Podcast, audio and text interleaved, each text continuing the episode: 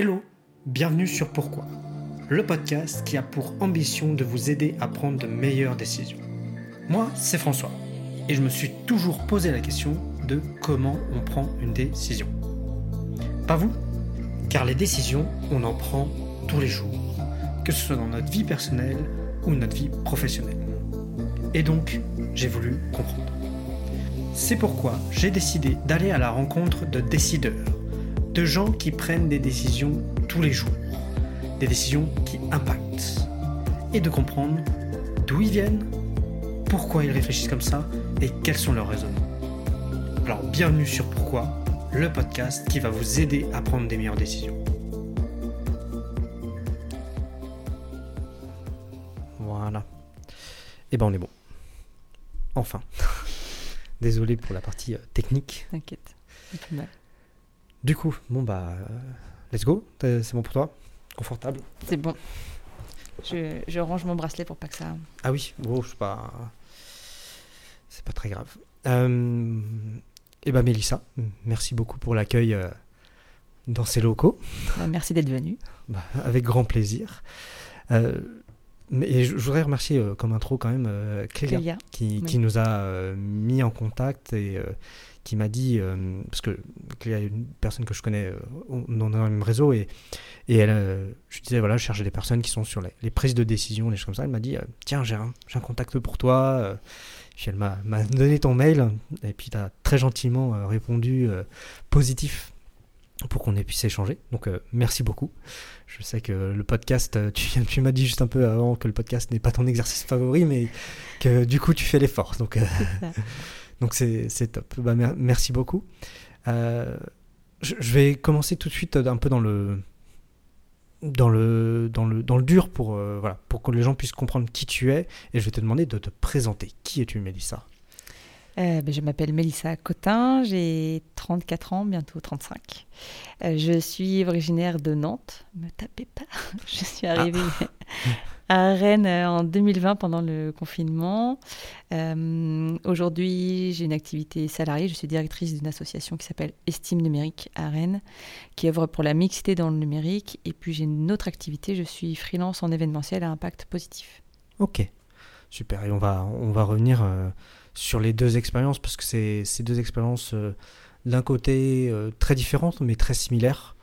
Euh, et puis on va revenir également sur euh, Estime Numérique qui est, une, belle association, donc, euh, donc ça va être très intéressant. Mais, mais comme toujours dans, le podcast, hein, c'est, vous le savez, c'est mon format, c'est on va revenir un peu sur ton expérience personnelle, de, de, enfin professionnelle plutôt, professionnelle de comment tu es arrivé parce qu'aujourd'hui tu es tu es euh, dans, deux, dans deux institutions, enfin tu es dans deux, tu fais deux, deux choses, mais euh, tu n'as pas commencé euh, tout de suite dans ce domaine-là. Sauf erreur de ma part, tu as commencé dans, dans- plutôt dans le e-commerce. Exactement. Alors en fait, ce qu'il faut savoir, c'est que hum, moi, je suis partie très très jeune de, du domicile familial et donc euh, j'ai euh, pris la, la voie de l'alternance dès la fin du baccalauréat. À l'époque, le après le baccalauréat, euh, l'alternance était peu développée. Moi, en tout cas à mon époque, alors c'est pas Mm. si vieux que ça, mais c'était pas aussi développé qu'aujourd'hui. Et donc le chemin que j'ai pris euh, dans mes études s'est fait vraiment par l'opportunité de trouver des études en alternance. Et donc c'est un peu euh, par ces différentes expériences que je suis arrivée dans le e-commerce, mais par le plus grand des hasards. Ça n'a pas été un choix euh, inné euh, de se dire euh, je vais travailler dans le e-commerce. Et c'est comme ça que j'ai découvert le numérique, par, par le e-commerce, mais vraiment par une expérience surtout en alternance. Et, et qu'est-ce qui t'a amené justement à découvrir à cette découverte par hasard? C'est l'opportunité, c'est le c'est un contexte particulier? Comme tout étudiant euh, qui euh, cherche euh, un stage ou une alternance, tu, au départ, tu cherches la voie rêvée, et puis à un moment, tu vas là où on te propose un stage ou une alternance, et puis finalement, ça me tentait bien. La première expérience que j'ai eue en e-commerce, c'était sur du, du e-commerce, sur de la vente de produits made in France, donc c'était quand même assez intéressant. C'était une nouvelle activité, donc j'ai appris plein de choses avec les personnes qui étaient dans cette entreprise-là. Et puis la deuxième, c'était sur le vêtement de travail et la chaussure de sécurité, donc vraiment rien à voir. Ah oui. Mais encore une fois, hyper, euh, hyper riche euh, de découvrir un milieu, euh, de découvrir comment aussi ça fonctionne le e-commerce, et puis aussi les clients, parce que finalement, il n'y a pas que le côté gestion des stocks et autres. Après, il y a aussi toute la relation client qui est intéressante. Et, et- et- et, tu, tu avais quelle formation initialement? Parce que tu, tu m'as dit que le e-commerce n'était pas ta voie euh, initiale. Tu, tu sortais de, de quelle voie euh Moi, j'ai fait un BTS euh, MUC, donc management des Ah. unités commerciales. Après, j'ai fait une licence en, licence en gestion des PME, PMI et un master en management des entreprises. Ah oui, donc il y a quand même un, il y a eu Voilà. un, un gros gap euh, entre les deux. En fait, voilà, c'est les, il y a vraiment, c'est décorrélé entre la formation Mm. et, euh, et l'alternance. Et moi, j'ai eu de la chance pendant toutes mes études d'alternance, j'ai fait que des créations de postes. Ce qui n'est normalement pas légal euh, sur euh, l'alternance, mais j'ai eu que des créations de postes, donc à chaque fois un, un- un rôle à 360 hyper Mm. riche euh, où euh, entre ce que je faisais à l'école et ce que je faisais à- en entreprise, c'était vraiment différent. Bah, c'est vachement intéressant parce que pour avoir connu, alors un peu ça, je ne vais pas dire que j'ai eu cette expérience, mais moi, je- moi, ma toute première expérience, j'étais aussi sur un. Alors, moi, j'étais dans le juridique, hein, donc pas du tout, non, pareil dans le digital, même si aujourd'hui je suis dans le digital. Euh, je suis arrivé dans une en- entreprise, dans une petite boîte où euh, il y avait un directeur juridique et euh, pas de juriste à côté, donc il a entre guillemets créé un poste également de juriste, même si c'était un peu moins clair. Et, et c'est vrai que la, la, la, la liberté qu'on peut avoir dans ces cadres-là est, est juste dingue. C'est ça. C'est, c'est, c'est vachement enrichissant. Et comment tu, toi, tu l'as vécu un peu, cette, justement, cette création de poste, cette possibilité de, bah, d'être un peu, entre guillemets, libre, même si tu avais sûrement un cadre au début, quoi? Mm, J'ai eu de la chance parce que euh, il y a aussi le un le contexte, l'opportunité d'avoir une création de poste et puis la personne, le tuteur ou la tutrice, Mm. qui a aussi ce rôle de euh, mentor, de mentorat et, et te laisse cette liberté de, de faire. Donc moi je l'ai très bien vécu alors avec énormément de stress parce que forcément quand tu as 19-20 ans, euh, qu'on te laisse euh, un peu carte blanche et tu te mets énormément de pression, mais moi j'ai vécu ça comme une, une belle opportunité Mm. que tout le monde n'a pas forcément la chance d'avoir. Et, quelle était ta, mar- ta marge de manœuvre euh, durant ces, ces expériences, euh, ces premières expériences, en termes de, gestion? Parce que euh, j'ai pu voir sur ton LinkedIn qu'il y avait quand même pas mal de choses, tu avais fait pas mal de choses, pas mal de missions très variées. Quelle est ta, marge de manœuvre à, à cette époque Alors la marge de manœuvre, à partir du moment où on n'est pas sur du stratégique, j'en ai, j'en- avais beaucoup. Euh, dès qu'on rentrait sur des, euh, des vraiment des, des choses très stratégiques, bah, là forcément tu, as- tu dois attendre la- l'accord de ton, de ton tuteur ou ta tutrice. Mais euh, j'étais quand même sur euh, des, euh, des missions où on me laissait euh, totalement carte blanche et même la possibilité de créer de nouvelles choses qui étaient complètement euh, nouvelles et où on n'avait pas, euh, où il y avait pas, c'était pas écrit en tout cas sur, euh, sur, la, sur la fiche de poste. Donc euh, à partir du moment où c'était sur l'opérationnel, euh, j'avais vraiment une liberté totale. C'est assez fou. Moi, j'ai toujours trouvé ça assez fou. euh, euh, justement, ce, cette. euh, alors, pas dans toutes les entreprises, il faut, faut dire ce qu'il est, mais c'est assez fou, des fois, quand tu arrives dans des petites structures, entre guillemets, où tu peux avoir une liberté assez folle, et comme tu dis, hein, sur de l'opérationnel, alors que tu te dis, bah, en fait, je. Je sors d'école et, et moi j'ai eu cette impression de sortir d'école et de savoir rien faire. Alors que moi, j'avais l'impression d'avoir déjà 5 ans d'expérience. Ok. Donc euh, en fait, voilà, j'ai eu. Parce qu'on m'a laissé euh, cette liberté de, de, de faire. euh, au moment où j'ai intégré une nouvelle structure, forcément, il y avait le stress parce que c'était une nouvelle structure et autres, et se dire, bah, est-ce que vraiment je vais y arriver? Mais finalement, j'ai toujours puisé sur les expériences d'avant et à chaque fois avec toujours cette liberté de création. Donc quand je suis sortie et que j'ai eu mon premier emploi, alors la chance c'est que mon premier emploi c'était dans la dernière boîte euh, d'alternance, donc finalement euh, il n'y avait pas de nouveauté. Mm. Mais par contre quand j'ai euh, changé de structure, j'avais vraiment l'impression d'avoir quand même une expérience de 5-6 ans Mm. et de pas être vraiment junior. Pour ça aujourd'hui j'insiste, tout le monde à euh, choisir la voie d'alternance parce que ça te permet de gagner en confiance, de gagner en compétences, de vraiment te euh, confronter à la réalité du- d'une entreprise. Mm. Et puis, de, une, fois, euh, une fois que tu arrives en entreprise, bah, tu sais un peu faire Mm. beaucoup plus de choses que du théorique. Quoi. Ouais, c'est sûr, et, ça se. Tu vois, je, je suis très. très en accord avec ça, parce que. Alors que moi, justement, j'ai fait l'inverse. Donc, j'ai eu des, des- ce que j'appelle des études hors sol, donc juridiques. Donc, cinq- enfin, 6 ans, parce que euh, ma première année était une, de- a été double, mais euh, 5, ans d'études à bah, ne pas voir la réalité, à avoir des cas, des études, des machins. Donc on, voyait tout à travers le prisme de l'école. Et, et on arrivait à, en entreprise, tu sens qu'il y a un fort décalage. Mm.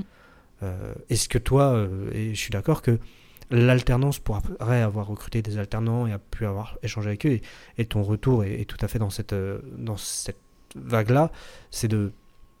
Bah, ça apporte une expérience de fou, en fait. Quand tu as fini ton école, entre guillemets, bah, tu as, as, de l'expérience déjà mm. à faire valoir. C'est ça. C'est exactement ça. Et puis euh, moi aujourd'hui, je suis très dure avec les alternants ou alternantes que je peux avoir euh, dans mes activités mm parce que justement j'aimerais leur apporter cette, euh, cette capacité à s'adapter, cette capacité à, prendre des décisions par eux-mêmes et pas euh, toujours se dire mais je suis en formation, je suis en apprentissage, ok, ça je, l'entends mm. et je l'accepte, mais il y a aussi une volonté et une possibilité de faire euh, par soi-même et même d'aller chercher de nouvelles idées et pas rester dans sa zone de confort. Mm. Et donc du coup je peux des fois être dure ou exigeante, mais j'essaie en tout cas d'apporter et d'inculquer ça aujourd'hui parce que moi je l'ai vécu et parce que j'ai eu cette liberté de faire et donc je me suis pas mis de limite donc euh, j'ai pu euh, apprendre euh, vraiment plein de choses. Je me suis vraiment éclatée moi pendant pendant cinq ans d'études. alors forcément il y a un stress et une pression parce que tu dois gérer l'école et et l'entreprise. Bien sûr. Mais moi je me suis éclatée. Et, je, je, reviendrai un peu, un peu sur son expérience, mais justement là tu, tu parles de d'accompagner des alternants à prendre des décisions, à être indépendants. Comment toi t'approches un peu ça? Comment tu, tu les amènes à être indépendants? Parce que c'est extrêmement. Moi, je trouve c'est pour l'avoir fait un peu, c'est extrêmement dur de de savoir aussi lâcher la bride, de dire ok, euh, bah, je vais te faire confiance, je vais te, vas-y, prends une décision, euh, essaye, ça se trouve tu vas te tromper, euh, alors je vais te conseiller, mais comment toi t'approches un peu cet élément-là? J'essaie de les laisser se échouer entre guillemets. C'est pas méchant mais euh, de faire en fait de dire voilà aujourd'hui on a tel on a un événement aujourd'hui alors si on prend exemple sur estime numérique euh, puisque c'est quand même assez assez récent on a un événement voilà tout ce qu'il y a à faire à toi de faire. Je reste présente euh, s'il y a besoin ou autre, mais il faut aller chercher une salle, il faut aller chercher en donnant quelques informations, mais du coup de laisser la liberté de, de faire. Et, je considère ce que l'on fait chez Estime Numérique, c'est pas si compliqué que ça. Aller chercher une salle en, ayant un peu euh, connaissance des contraintes ou aller chercher des prestataires et autres, il suffit bah, de, lister. Aujourd'hui, on a avec Internet la possibilité d'avoir une folle étendue d'informations. Euh, mais en tout cas, je leur laisse la possibilité de se tromper. Tant que l'erreur n'est pas fatale, voilà, on peut, on, peut, on peut se tromper. Et puis après, il y a toujours euh, un garde-fou de dire Moi, j'y arrive vraiment pas, je sais pas comment faire. Et généralement, j'essaie de faire les premiers appels, en tout cas, ou les premiers temps pour dire Voilà comment ça se passe, euh, voilà ce qu'il faut prendre en compte. Mais après, je laisse beaucoup d'autonomie. De, Et en fait, je me rends compte que je pensais que c'est ce que cherchaient les jeunes aujourd'hui.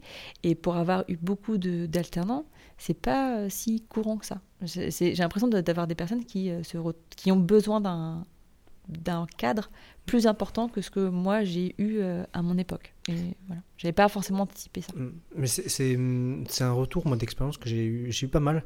Alors ça dépend des, personnes. Hein. Je, vais, je, je, suis assez euh, assez transparent sur ça, mais mais c'est vrai que euh, pareil, je, base sur mon expérience personnelle où où alors autant mon premier stage j'avais besoin de beaucoup de cadrage parce que c'était un métier que je connaissais pas moi je sortais d'une certaine spécialisation de droit et euh, je suis allé euh, enfin je faisais du droit de la concurrence et je me suis retrouvé sur du droit des, affaires enfin de droit des contrats.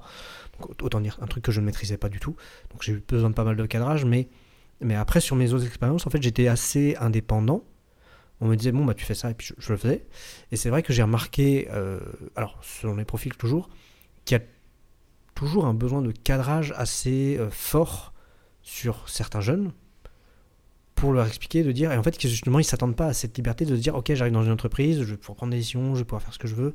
C'est assez étrange, effectivement. Euh, je suis assez d'accord, et c'est c'est même perturbant. Moi, je ne m'attendais pas à donner des cadres aussi forts à des, à des gens qui, à des jeunes pour leur dire, ok, bah tu dois faire.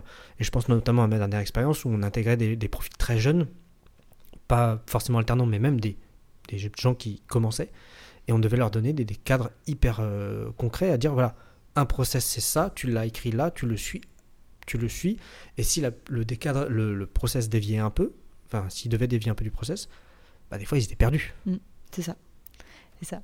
Et, euh, et, du coup, je n'ai pas forcément anticipé ça. Et aujourd'hui, ça crée un peu une frustration de dire, bah, mm. quand on arrive, euh, quand j'accueille des, des, stagiaires ou des alternants, euh, je suis assez fière de me dire, mais je vais leur apporter cette liberté de créer, de faire, de s'éclater, comme moi je l'ai vécu. Et en fait, euh, on arrive plutôt dans un rôle de dans des frustrations parce que euh, on attend beaucoup plus de cadres que ce que euh, je veux mettre. Et, finalement, en fait, c'est pas, ça correspond pas à ce que à ce que je suis. Mm. Donc voilà. Donc des fois, c'est pas forcément des des, des, bonnes expériences. Alors, si ça reste toujours des bonnes expériences, je, je pense. Mais on arrive dans des, dans, dans des euh, situations où, que j'avais pas du tout anticipé. Je trouve ça drôle qu'aujourd'hui, euh, on doive mettre beaucoup plus de cadres qu'il y a quelques années. Oui, c'est assez euh, intéressant et c'est assez je, marrant de le voir, entre guillemets, bien sûr. Euh, de voir cette évolution un peu. Euh, alors, je, tiens quand même à, modérer les, mes propos, du moins, parce qu'il y a quand même des personnes qui arrivent et qui sont très très indépendantes et ça se passe très bien. Mais c'est vrai qu'il y a ce. J'ai ce retour d'expérience aussi qui est, qui est assez fou. Donc, euh, donc c'est intéressant et de voir aussi comment. et, j'en reviens un peu au, sujet du podcast, c'est même sur la prise de décision, des fois, il faut, faut vraiment les accompagner à, à savoir prendre une décision. Mm. Euh, à, même à prendre une décision. À se dire, ok, bah, à un moment, il faut faire un choix, tu prends, euh, voilà, tu leur expliques comment faire et ils prennent une décision. Et ça, j'ai toujours trouvé un peu euh, fou de leur dire, bon, bah, va falloir prendre une décision maintenant. C'est ça. Et c'est. Et sinon, ça avance pas, quoi. C'est ça. Mais bon, après, voilà, je modère aussi mes propos. Hein. ça se passe euh, toujours euh, plutôt bien avec les personnes mm. que j'ai pu voir, mais il y a toujours ce temps d'adaptation, quoi. De dire, euh, je te laisse autonomie et finalement, il faut quand même passer par un, gros temps de cadrage, de rassurer aussi. En fait, on se rend compte qu'on a beaucoup, tous beaucoup peur de l'échec. Mm. Et en fait, c'est ça qui bloque. Et je dis, en fait, qui ne tente rien à rien. Tu testes, mm. tu appelles, tu trompes, tu rappelles, tu changes. C'est pas. Mais est-ce que, est que cette euh, peur de l'échec, euh, toi que tu n'as peut-être moins eu, n'est pas due aussi à ton expérience euh, très vite professionnelle? Parce que tu m'as dit que tu, tu as travaillé très vite en alternance durant tes, études, qui ont fait que en fait, tu as très vite peut-être connu l'échec ou pas, et pu dépasser ça, parce qu'aujourd'hui, peut-être ils, ils connaissent moins ça. Alors en fait, c'est pas prétentieux ce que je veux dire, mais en fait, je sais pas que j'ai pas peur de l'échec, mais j'avais pas le choix de. Je, ne devais pas avoir peur de l'échec. Hmm. Il fallait que j'avance. C'est vraiment une question. C'était une question de survie, donc euh, il fallait que ça avance. Et donc j'ai toujours avancé. J'ai jamais, euh, je me suis jamais posé 40 euh, questions parce qu'à un moment donné, il y avait vraiment cette urgence de vie qui fait qu'il fallait que ça avance. Hmm. Et je pense que c'est ça qui peut-être diffère de personnes que je peux rencontrer au quotidien et dans la prise de décision. C'est que je suis dans une j'ai appris au fil du temps d'être dans un système de décision qui est différent peut-être de euh, d'autres d'autres personnes. Donc j'ai pas peur de l'échec, à un moment donné, ben on fait. On fait. Il n'y a même pas de dire oui, mais peut-être que euh, ça marchera pas. On fait. Et puis on verra. Ok, bah, c'est vachement intéressant. Puis, mais on reviendra un peu sur le, justement, comme tu me dis, euh, de process de réflexion et ça, enfin de décision, on reviendra un peu plus tard dessus parce que c'est, je, je, suis curieux de comprendre comment tu, tu décides effectivement aujourd'hui. Euh, je, vais revenir un peu sur ton parcours. Donc, euh, il est, on va dire, très varié. Euh, enfin, très varié. Il y, a une, continuité, hein, mais je, vais donner un peu les, les, postes que tu as pu faire. Alors, tu as travaillé dans, dans les commerces, puis après, tu as été responsable de clientèle, public relations officer, responsable marketing et partenariat, social media manager, donc ça, c'est les différents postes que tu as pu occuper dans les différentes entreprises. Il y, a, il y a pour moi un cadre très général de commercial, communication dans, dans, tous les postes, mm. mais c'est des postes très différents. Oui, c'est ça. comment on, comment on, on évolue un peu à travers. Alors, je sais que des noms de postes peuvent être des noms de postes et des fois les missions, voilà. Mais comment, comment on évolue sur des différents postes comme ça ou euh, comment ça se passe, quoi? Je sais pas. Je pourrais même pas te répondre à, répondre à cette question parce que euh, c'est vrai que même moi, quand je regarde mon parcours, je me dis, mais, mais euh, Alambiki, rien à voir avec la choucroute entre ce que j'ai fait euh, au tout début de ma carrière et aujourd'hui, et même faire l'organisation d'événements, je pense que tu me l'aurais dit il y a 5 ou 6 ans, je m'aurais dit, mais n'importe quoi. Même la communication, c'était pas mon truc, je voulais surtout pas en faire. En fait, voilà, c'est, je sais pas, c'est vraiment par opportunité. Par opportunité. Et en fait, le lien qu'il y a avec toutes mes activités, c'est, comme tu l'as bien dit, c'est le commerce commerce et communication, mais finalement les deux sont assez liés quand même parce que le commerce est au service de la communication est au service du commerce et vice versa. Mm. Je trouve que les deux sont assez liés. Il y a le côté aussi relations euh, et finalement ce qui le point commun avec toutes mes activités et toutes mes expériences, c'est la relation humaine c'est cette capacité de, de, lier entre des personnes, de euh, nouer des partenariats, de connecter les gens. Et voilà, sur mon profil LinkedIn, c'est ce que j'ai mis en, mm. aussi dans le, dans le, titre, facilitatrice de connexion humaine, parce que je pense que cette expérience-là et le point commun de toutes mes expériences, c'est ça. Ok. Et hum, c'est justement le, le point, effectivement, tu l'as mis sur ton profil LinkedIn, de, de cette relation humaine, c'est effectivement ce qui ressort un peu. Euh, de, ton expérience, puis même quand, on a un peu échangé, hein, euh, euh, pour pas euh, trahir, enfin je trahis pas de secret dans le sens où quand, quand je t'ai proposé le podcast, la première chose que tu m'as fait, tu m'as fait, bah écoute, on s'appelle pour mm. qu'on puisse en discuter, voir si c'est intéressant et, et, créer un peu cette connexion humaine. Enfin moi c'est comme ça que je l'ai perçu. Euh, alors que et il n'y a aucun mal à ça hein, dans le sens où euh, j'ai échangé avec d'autres personnes où ils me disent j'envoie un, un, message ils me disent euh, ok ça m'intéresse rendez-vous telle heure tel endroit. Et la personne avant d'arriver dans les locaux pour, faire le podcast bah en fait on n'a jamais échangé. Alors que nous on a déjà un peu échangé je t'ai déjà, expliqué un peu le podcast puis on a déjà un, peu parlé par téléphone. Donc c'est cette connexion. Et c'est cette connexion qui se, voit un peu à travers ton, ton profil effectivement. Mais euh, comment, comment toi tu. Et, ce que j'aimerais comprendre également, c'est. Euh, tu me dis, c'est un peu par euh, les différents éléments, les différentes un peu opportunités que tu as évolué comme ça. Comment toi tu as su saisir ces opportunités? Par. Ça dépend. ça dépend. si je prends la première expérience que j'ai eue euh, après, euh, après le vêtement de travail, la chaussure de sécurité, donc, euh, qui était mon expérience juste après mon alternance, j'aime bien raconter cette expérience-là parce que j'ai vu une offre d'emploi, j'en avais un peu marre, j'avais fait le tour dans mon poste d'avant, donc j'ai répondu à une offre d'emploi. Je passais du vêtement de travail, à et, du vêtement de travail à le design d'interaction. Donc vraiment deux secteurs différents, complètement euh, deux secteurs différents et vraiment rien à voir. Et donc euh, je me suis préparée pour l'entretien, j'ai regardé le site, j'ai rien compris. J'avais rien compris à ce qu'ils faisaient, mais bon bah j'aime bien leur offre d'emploi, j'y vais. Et donc arrive le fameux entretien. Et pendant l'entretien, ils me demandent de décrire leur activité. Et je leur ai dit ouvertement, désolé, mais j'ai rien compris. En fait, j'ai eu le poste parce que j'ai été la seule qui a été euh, honnête et finalement je mettais un en avant le fait que même eux étaient incapables d'expliquer clairement leur métier. Au lieu de recracher bêtement le site internet, je leur ai dit bah j'ai rien compris. j'ai rien compris et donc euh, euh, et pendant longtemps, on a beaucoup euh, blagué sur cette expérience-là et sur cette anecdote parce que en fait, j'ai fait tout ce qu'il fallait pas faire en, entretien. Mais voilà, c'est un peu le feeling. Hein. On revient à cette question de connexion humaine. Comment je saisis l'opportunité bah, À un moment donné, je me dis il faut que j'y aille. Voilà, c'est le moment de.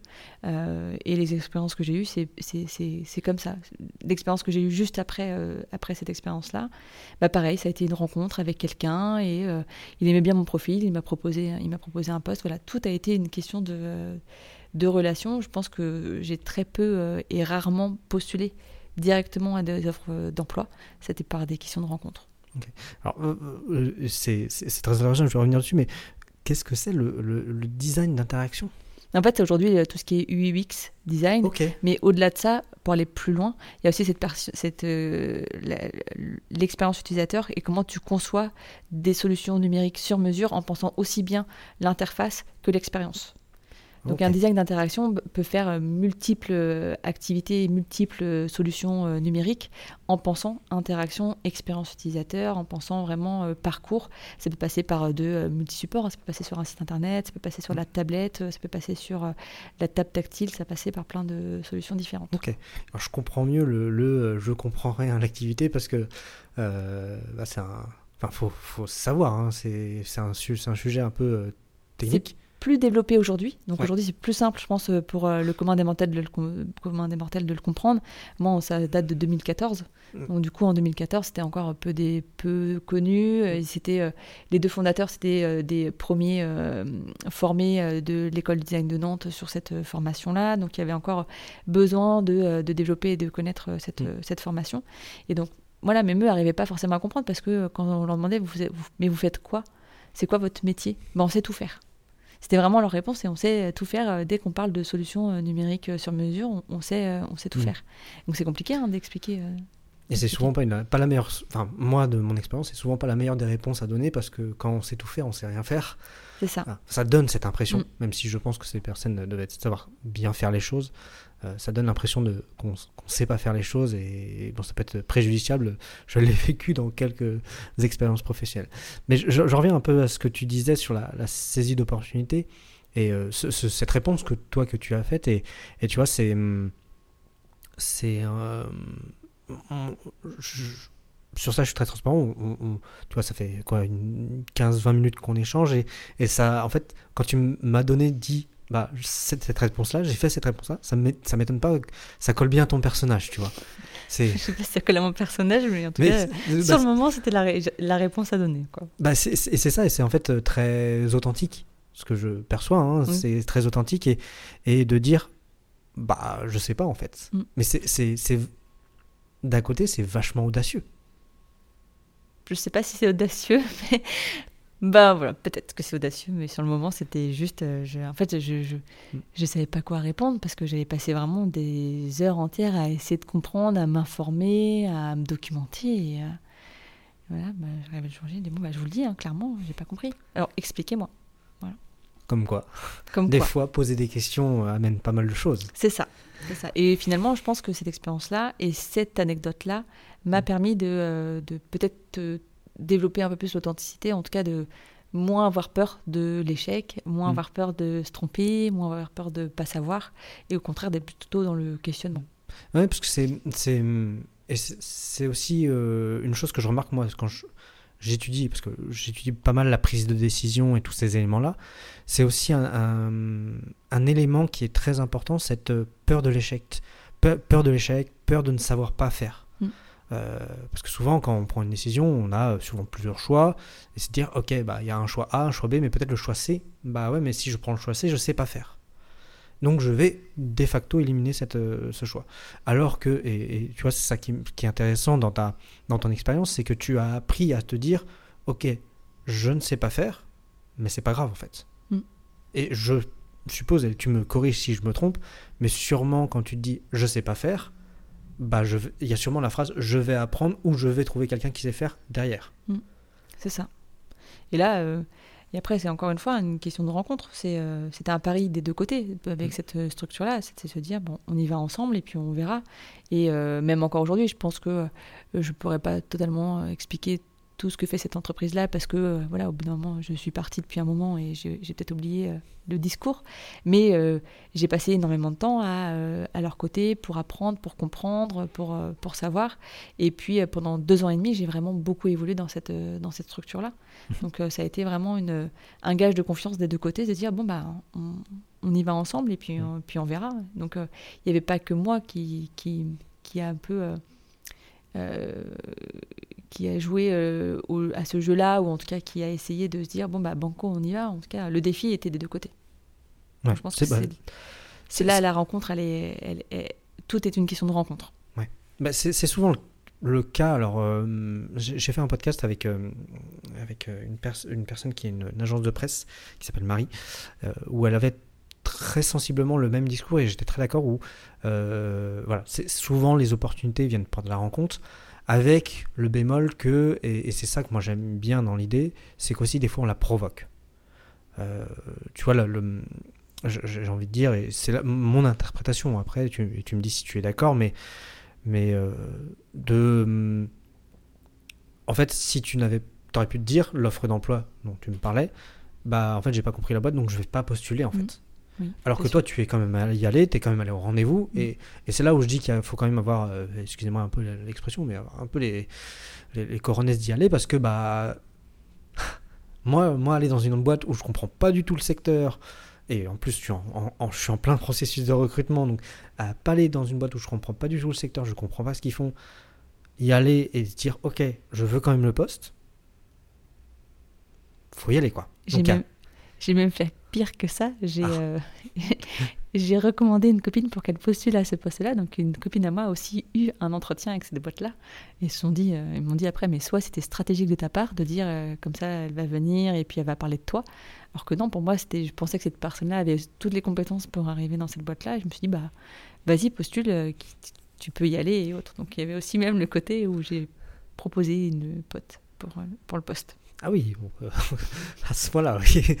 Mais voilà, c'est pour ça que je dis une question de rencontre, question de moment. Euh, ça aurait pu ne pas marcher et finalement mm. ça l'a fait. Donc, euh. Oui, et puis le, fit aurait pu ne pas fonctionner. Ça. Voilà, mm. je, c'est vachement intéressant et ça, m'amène à, à, ton expérience plus actuelle mm. pour qu'on avance un peu dans le temps. C'est que, comme, comme, comme, on disait, tu as eu pas mal d'expérience, puis quand tu t'es présenté, tu t'es présenté alors je vais mettre de côté très, très momentanément euh, ton poste de directrice chez Steam Numérique, mais tu euh, t'es présenté comme euh, indépendante sur la sur l'organisation d'événements B2B notamment. Mm. C'est une organisation en freelance. Qu'est-ce qui t'a amené C'est une question que j'aime bien poser sur, sur des profils comme le tien où, on passe de statut salarial, alors toujours en mettant de côté un peu ton, ton activité de directrice, mais à indépendante. Qu'est-ce qui t'a amené toi à prendre cette décision de dire ok bon bah le salariat c'est peut-être plus pour moi, je sais pas, tu vas me dire, tu as raison, je vais me lancer en tant que freelance, en tant qu'indépendant, et ce qui pour moi est, sous la coupe de créer ma boîte. Encore une fois, une question de rencontre, parce que c'est pas moi qui l'ai décidé, c'est quelqu'un qui m'a proposé d'être freelance. Euh, en fait, euh, mon ancien donc, euh, directeur, quand j'étais chez Innov et que j'étais chargé des relations publiques au sein de l'école, mon directeur Arnaud Berthier, qui était quelqu'un en or, qui est pour moi voilà, une rencontre professionnelle qui, que j'aimerais que tout le monde ait dans sa vie parce que c'est vraiment pour moi un, ange gardien, euh, avait quitté euh, l'école. Et moi aussi et toute l'équipe en fait a quitté cette école-là au moment où il est parti parce que c'était quelqu'un vraiment de génial. Et, quand, quand tu as un manager et vraiment euh, génialissime, ça peut être risqué pour l'entreprise. Donc tout le monde est parti. Et il m'a rappelé dans sa nouvelle école en me disant bah voilà j'aimerais que tu fasses à peu près la même chose pour ma nouvelle école. Par contre je peux pas te proposer de rejoindre la structure en salariat mais j'aimerais que tu bosses avec nous sur des missions particulières il faudrait que tu sois en freelance et donc voilà comment je me suis lancée euh, en freelance alors que euh, trois mois avant, on me proposait de euh, rejoindre une structure en associé, etc. Et j'avais dit non, l'indépendant, l'indépendance, c'est pas pour moi. Ok.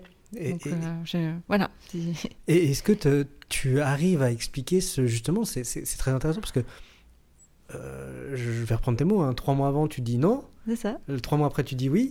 Qu'est-ce qui a. La rencontre. La, rencontre, l'opportunité. Et, parce que c'était cette personne-là, en fait. Parce mm. que c'était Arnaud qui euh, me proposait et qui voulait vraiment bosser avec moi. Et je voulais absolument bosser avec lui. Et l'émission qu'il me proposait était vraiment géniale. Et il m'a laissé carte blanche en me disant voilà, euh, j'aimerais que tu fasses. J'ai trois gros projets pour toi ta carte blanche pour faire ce que tu veux euh, et me proposer ce que tu veux. Et voilà. Et par contre, euh, le seul, la, seule condition, c'est d'être euh, en freelance. Mm. Et pour moi, je pensais avoir créé, que j'allais créer ma boîte juste pour, juste pour lui, juste pour ça. Et finalement, d'autres missions s'en est suivies. Ou quand d'autres ont su que j'étais en indépendant ou en indépendante, m'ont dit bah tiens, il y a une autre opportunité là, etc. Quoi. Donc mm. ça s'est un peu fait naturellement. Mm. Et, et, ce qui est d'ailleurs une, alors ce qui est une très belle histoire, moi je trouve, euh, c'est une, ouais, une, très belle histoire. Et ce qui. Euh, parce que, je, pour être très franc, euh, et je te, je, te l'ai dit juste avant le podcast, bah, du coup, j'ai cherché quelques informations sur cette activité. Et je n'ai, à part potentiellement un nom que j'ai trouvé sur ton LinkedIn que tu m'as dit qui n'existait vraiment pas, pas tout à fait, j'ai j'ai j'ai rien trouvé. Non. Et c'est bien une, une, grande première. Euh, et, là, tu me, tu, en, en, en, parlant un peu avant, tu me disais, bah, c'est une activité que, euh, qui n'a ni site internet, ni pratiquement non, et en fait, les gens t'appellent. Euh, c'est ça.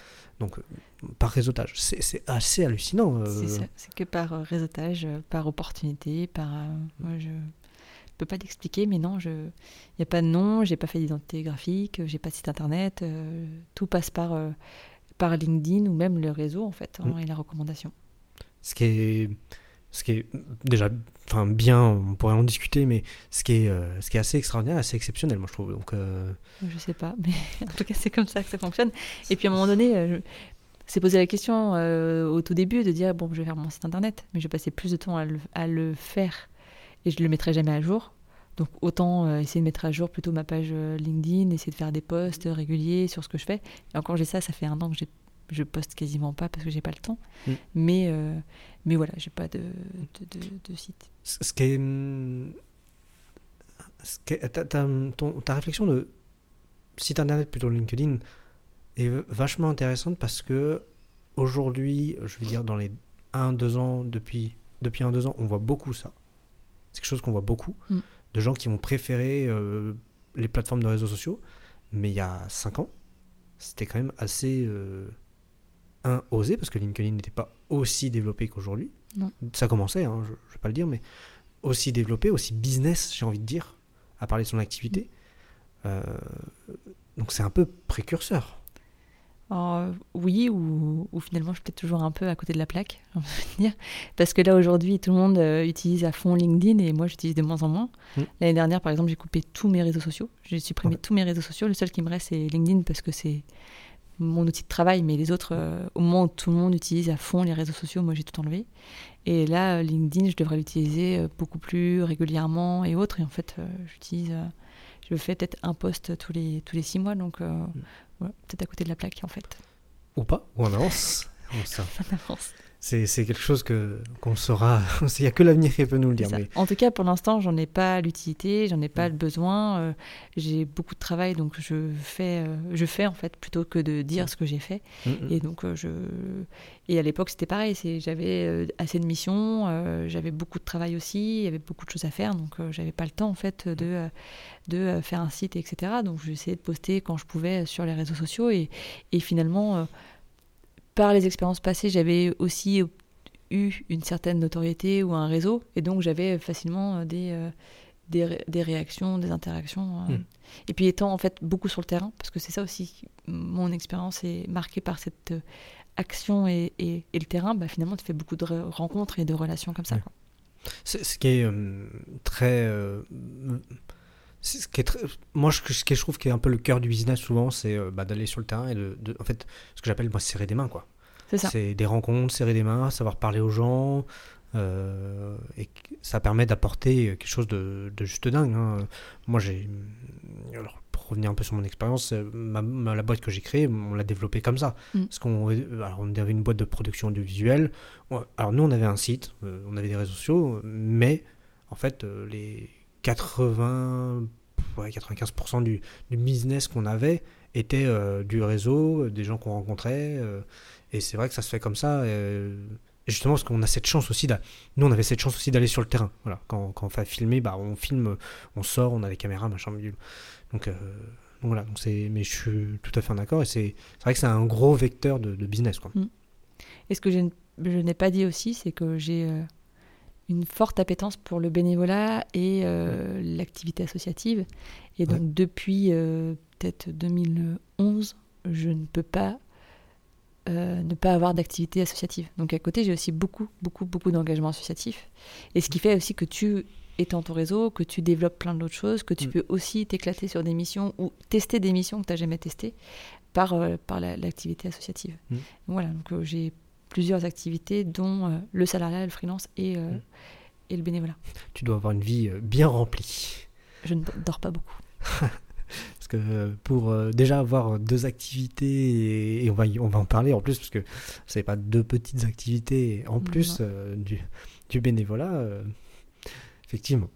Mais justement, ça, ça m'amène à, à, à- à ton, ton autre poste, de- Mm. de- qui est plus salariat, on va dire, mais qui est euh, d'être directrice de Estime Numérique.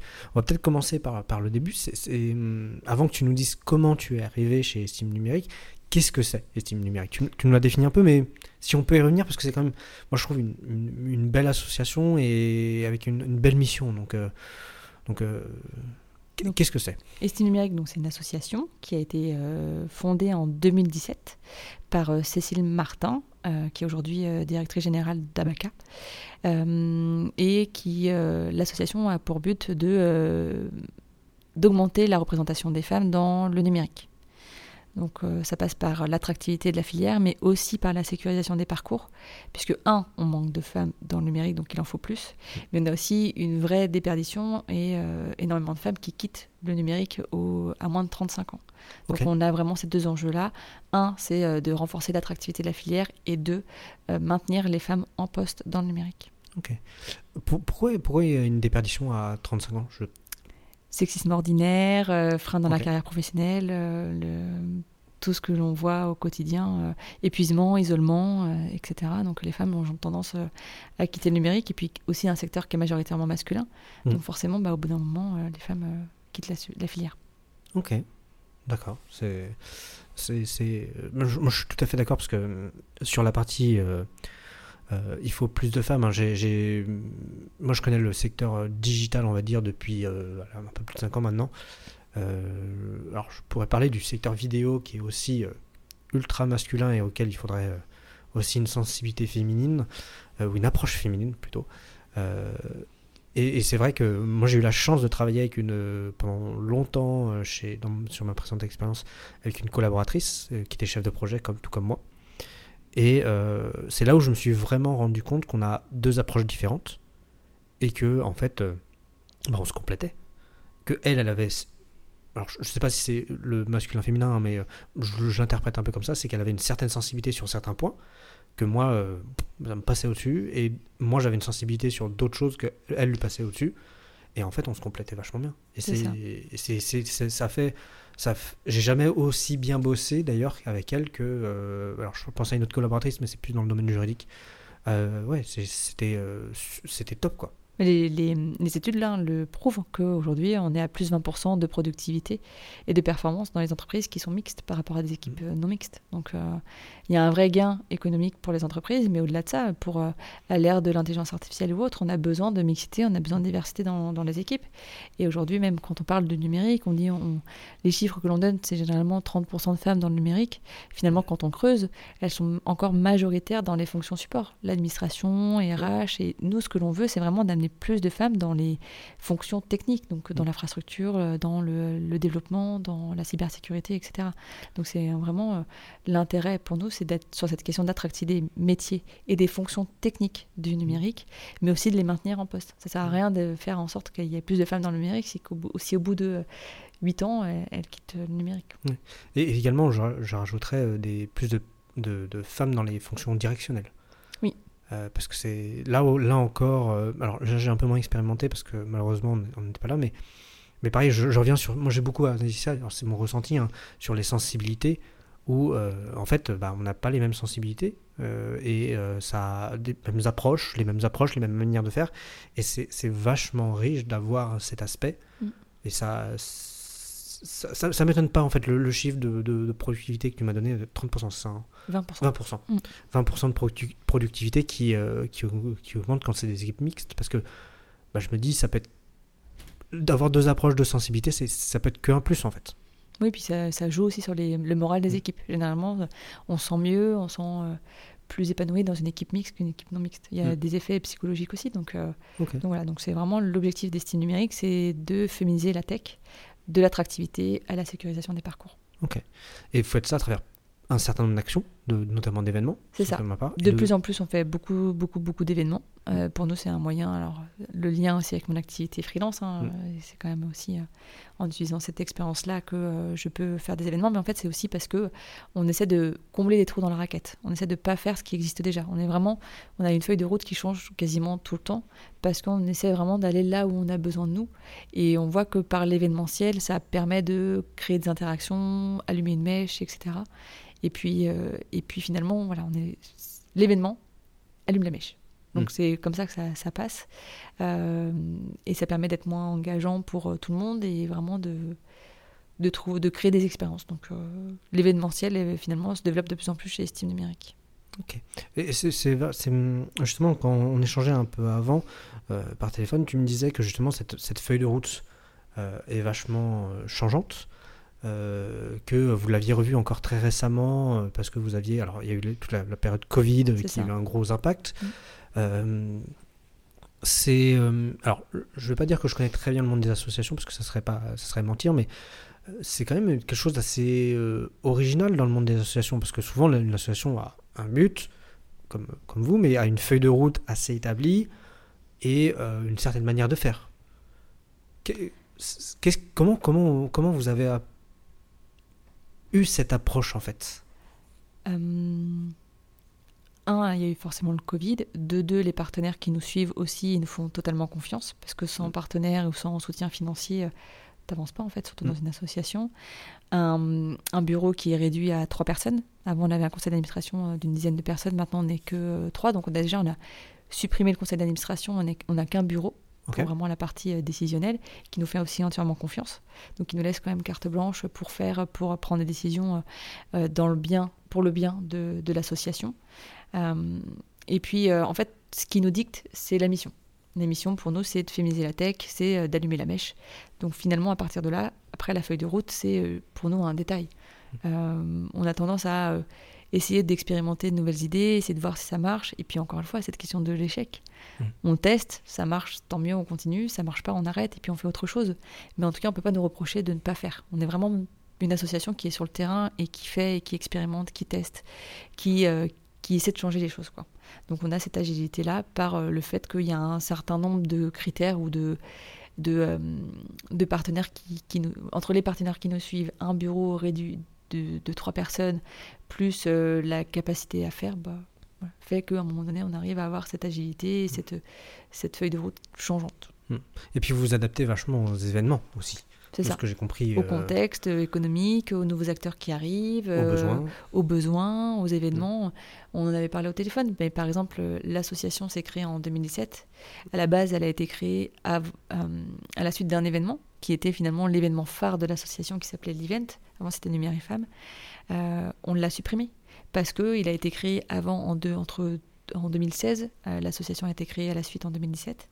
Et finalement, entre 2016 euh, et aujourd'hui, les événements dans le numérique ou les événements en lien avec l'attractivité de la filière se sont développés. Donc quand on s'est dit cette année, est-ce qu'on refait l'event? Ben, On n'a pas vu l'intérêt parce qu'il y avait déjà plein d'événements. On le fait quand? Avec qui, pourquoi. Et donc, on a décidé de le supprimer, de, trouver d'autres événements mm. euh, là où il y avait euh, peut-être plus besoin de le développer. Donc, c'est pour mm. ça on n'a pas, on pas peur de euh, supprimer des actions, d'en enlever, d'en rajouter et de tester de nouvelles choses. Quoi. Ce qui m'amène un peu à, justement au, cœur de ce podcast qui est, tu vois, là, on parle de, prise de décision, c'est-à-dire que vous, tu m'as dit, bah, cet événement, on, on l'annule. Un événement phare c'est une décision juste énorme parce que souvent, en, plus, les associations, on les attend sur des événements.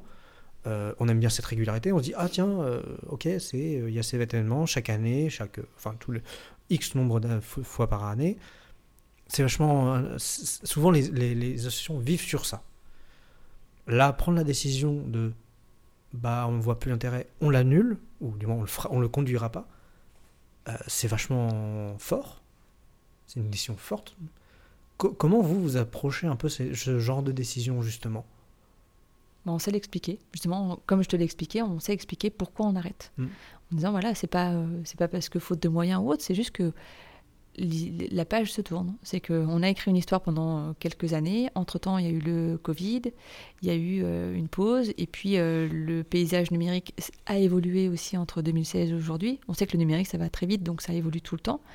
Bon, ben voilà, qu'est-ce qu'on fait de nouveau? C'est vraiment cette question de on veut faire quelque chose de nouveau, quelque chose qui impacte, quelque chose qui est, qui est utile. Donc euh, voilà, c'est la prise de décision, en fait, elle n'est pas si compliquée que ça. Mm. C'est que pour nous, euh, c'est, c'est, on l'explique, on dit, bah voilà, l'événement, l'event, c'était génial pendant plusieurs, plusieurs années.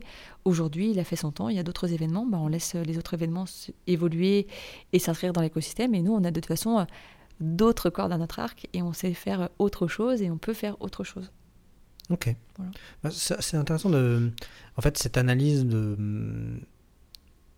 d'écosystème et d'environnement qui vous amène à prendre la décision, à, vous dire, euh, et de situation aussi, de situation, euh, cette capacité d'analyse des, des, faits environnants est assez, euh, assez intéressante parce que effectivement, quand, quand, on parle de, prise de décision, souvent, on, on, analyse un peu tout ce qui est autour de nous pour prendre une décision et se dire OK. Et, et souvent, c'est ce, ce, ce, processus, enfin cette analyse de fait qui est compliquée. Donc que tu puisses, et tu vois, quand, quand, tu me dis, ah bah moi je peux l'expliquer très facilement, euh, voilà, on a fait ça, ça, ça, ça, ça veut dire qu'il y a une, une, clarté dans la dans l'analyse des faits. Alors, euh, juste ou pas juste, hein, je, moi je suis pas là pour juger et il n'y a que l'avenir qui peut en dire, donc euh, tu, me diras ce que ça a apporté, mais il y a une, clarté dans l'analyse des faits qui vous amène à une décision qui vous semble évidente, évidente et qui est assez euh, admirable, moi je trouve. Parce que souvent on hésite, on se dit ah oui mais il y a ça, mais bon attends si on fait ça, bon on va l'annuler, mais et en fait on peut beaucoup hésiter. Alors que là tu as une clarté euh, assez folle quoi. En fait on a été dans la clarté, on a été, on a réuni nos partenaires en fin d'année dernière en disant bah voilà on vous pose le constat même pas en début d'année cette année on pose le constat. Aujourd'hui, on a euh, le choix entre refaire l'event, mais aujourd'hui, euh, quand on, quand on reprend le calendrier, rien qu'en Ille-et-Vilaine, il y a tel événement, tel événement, tel événement, donc on le fait quand? Est-ce qu'il y a un intérêt de le faire pour être juste un événement supplémentaire sur l'attractivité de la filière? Et puis, et puis l'autre question, c'était comment on fait pour allumer la mèche? Est-ce qu'il n'y a pas autre chose qui n'est pas encore aujourd'hui développée et que l'on pourrait développer? Donc voilà, on mm. a aussi été transparent avec nos partenaires en disant on vous expose le cas. Et finalement, si on nous avait dit il faut absolument faire l'event parce que il faut, bon, on l'aurait fait. Mais voilà, on a exposé clairement les choses en, donnant aussi nous euh, notre euh, analyse du marché et, euh, et de ce ce qui se faisait et autres. Et c'est par cette rencontre-là, par ces échanges-là, où on a créé un nouvel événement. Et je pense que le nouvel événement qu'on crée, aujourd'hui, quand on voit les retours que l'on a, ben, on s'est peut-être pas trompé. Hmm. Ce qui est positif, ce qui est super. Oui, c'est ça. Mais voilà, c'est question d'authenticité, encore de transparence, c'est les mots qui reviennent. Mais pour nous, c'était important de, hmm. de, se poser, de dire bon, bah voilà, on, n'a pas, on peut le tuer, l'événement, c'est pas grave, on fera un autre. Bah, c'est vachement intéressant parce que en plus tu l'as abordé un peu euh, sur les, comment vous prenez une décision, enfin qui vous prenez une décision. Là, tu, m'as dit que vous preniez euh, des décisions, euh, vous avez réuni les partenaires, donc c'est pour ce que j'appelle les, les, décisions un peu stratégiques. Vous, vous, réunissez apparemment, enfin tu, vas me dire si c'est le cas. Et, après, j'aurais une autre question un peu sur ton activité, ton activité d'indépendante, mais comment tu il y a plusieurs types de décisions euh, sur une, activité euh, soit associative, soit d'entreprise. Enfin, il y a des décisions très stratégiques, donc à long terme, avec des forts impacts, et des, décisions plus opérationnelles.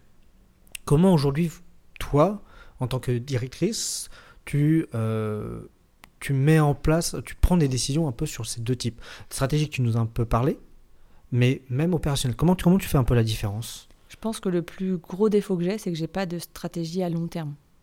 Je fonctionne beaucoup sur le court terme et beaucoup sur le maintenant, ou en tout cas horizon un an, un an et demi. Mm. Et justement, c'est des fois, ça peut me desservir de ne pas avoir cette stratégie long terme. Mais j'y arrive pas parce que dans le numérique, ça va tellement vite, il y a tellement de choses qui changent tout le temps. Et puis, mais moi, j'ai pas euh, la, la, capacité de tout savoir, de tout saisir. Donc, généralement, j'arrive pas à être sur du long terme.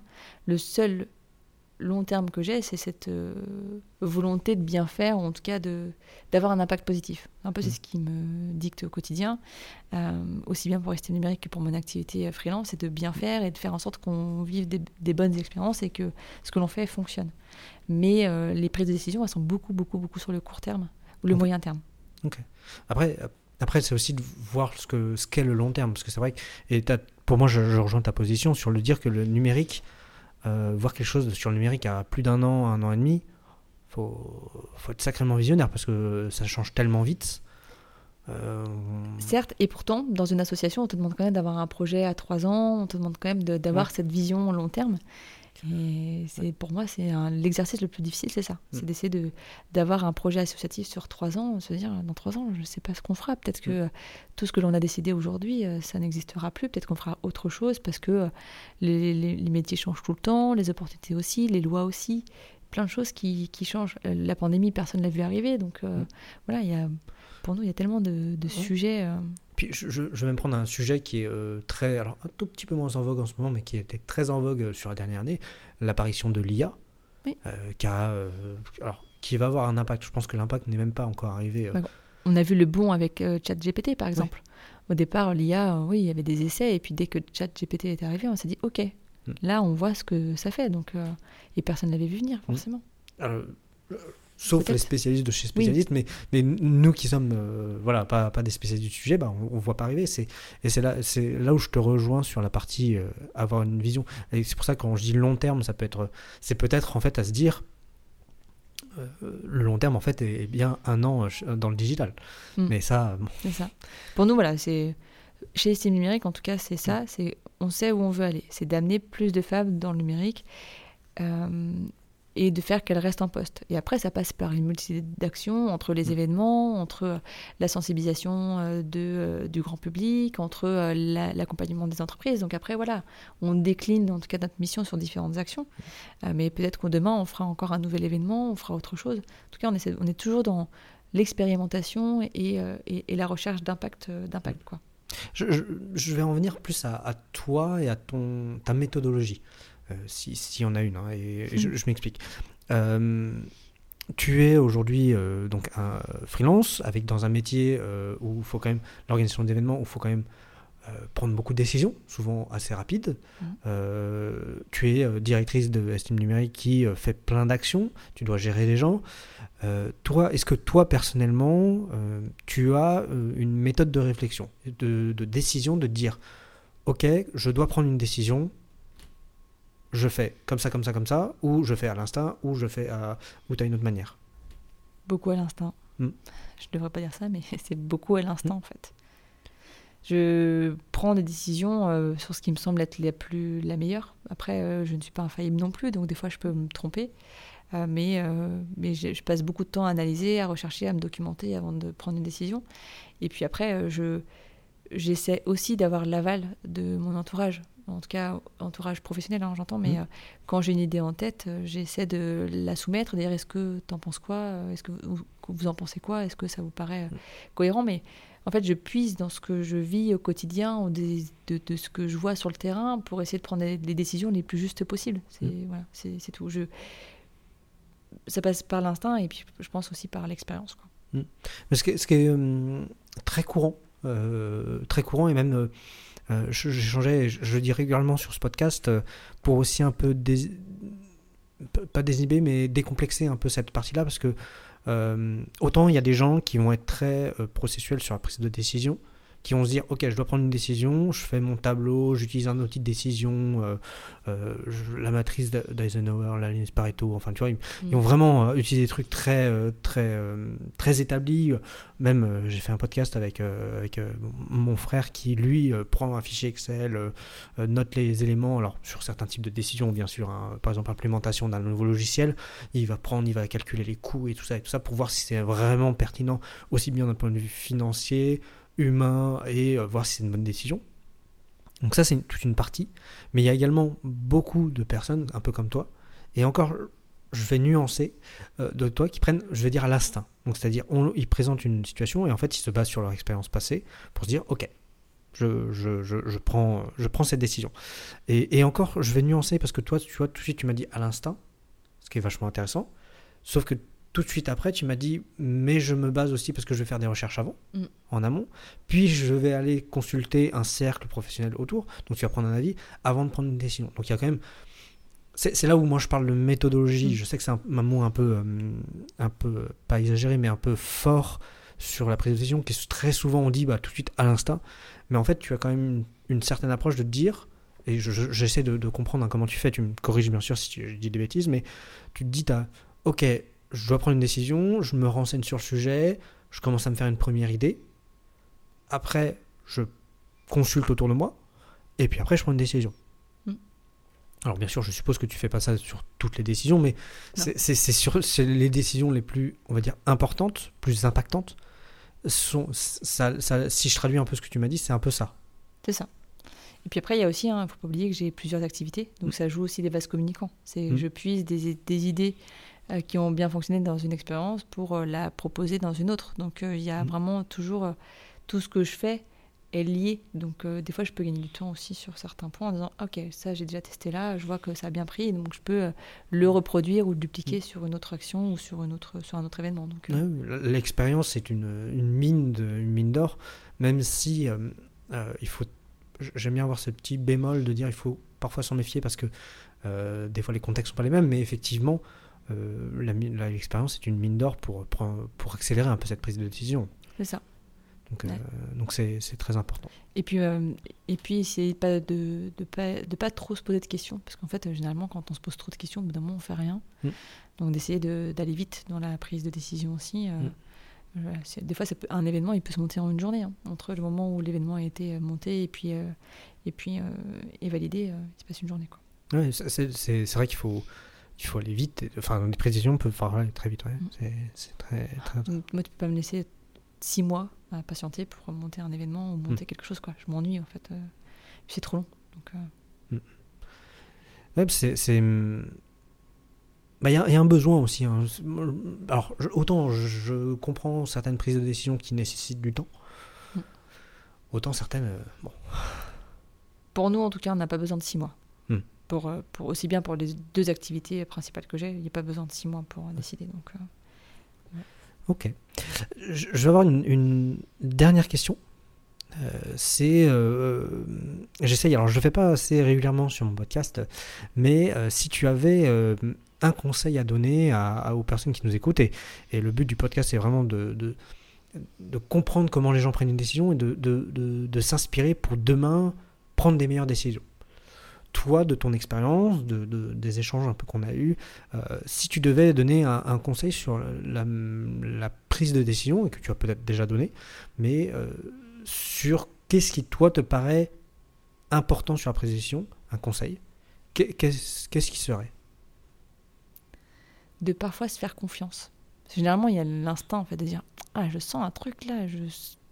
Et, et, et on a tendance à taire en fait en disant euh, Non, non, euh, c'est rien. Et, et, je pense que. alors, C'est une phrase que dis souvent, mais un doute, pas de doute. Donc, euh, bon, voilà. À un moment donné, s'il y a un doute, on n'y va pas. Euh, et si euh, on sent que tout est ouvert, on, on peut y aller, on peut tester. euh, Il y a ça, il y a se faire confiance. Et il y a aussi s'entourer. Parce que euh, moi, c'est ce que je vois quand parfois être seul dans la prise de décision, parfois être seul dans l'organisation d'événements, bah, ça fait beaucoup, euh, beaucoup à gérer. Et, euh, et c'est bien aussi d'avoir d'être d'accord, mais de pas être d'accord aussi avec d'autres. Mm. Parce que c'est ce qui fait avancer en fait. Et généralement, quand on a une idée ou autre, mais même sur des entrepreneurs, on a tendance à garder euh, quelque temps. Non, non, je te dirai mon idée une fois qu'elle sera bien développée. Non, non. Il faut essayer d'en parler le plus rapidement possible parce que le regard extérieur peut aider à anticiper, à gagner du temps. Donc pour moi, c'est ces deux, deux conseils que je donnerais. Un, c'est faire confiance parce que généralement, le meilleur garde-fou, c'est nous. Et, euh, quand on sent quelque chose, bah, il ne faut pas hésiter à essayer de tirer le fil et, y aller. Et de s'entourer.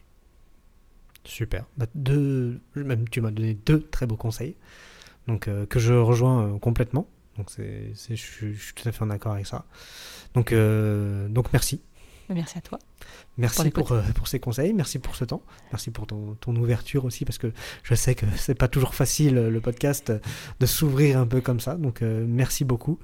Et puis, euh, je- dernière question, c'est, euh, mais c'est, c'est- tu vois, c'est, c'est la plus facile, je pense. Si on veut te, te contacter, alors que ce soit pour ton activité euh, de freelance d'organisation d'événements B2B ou pour Essime Numérique, comment on fait Où est-ce qu'on peut te joindre le plus facilement?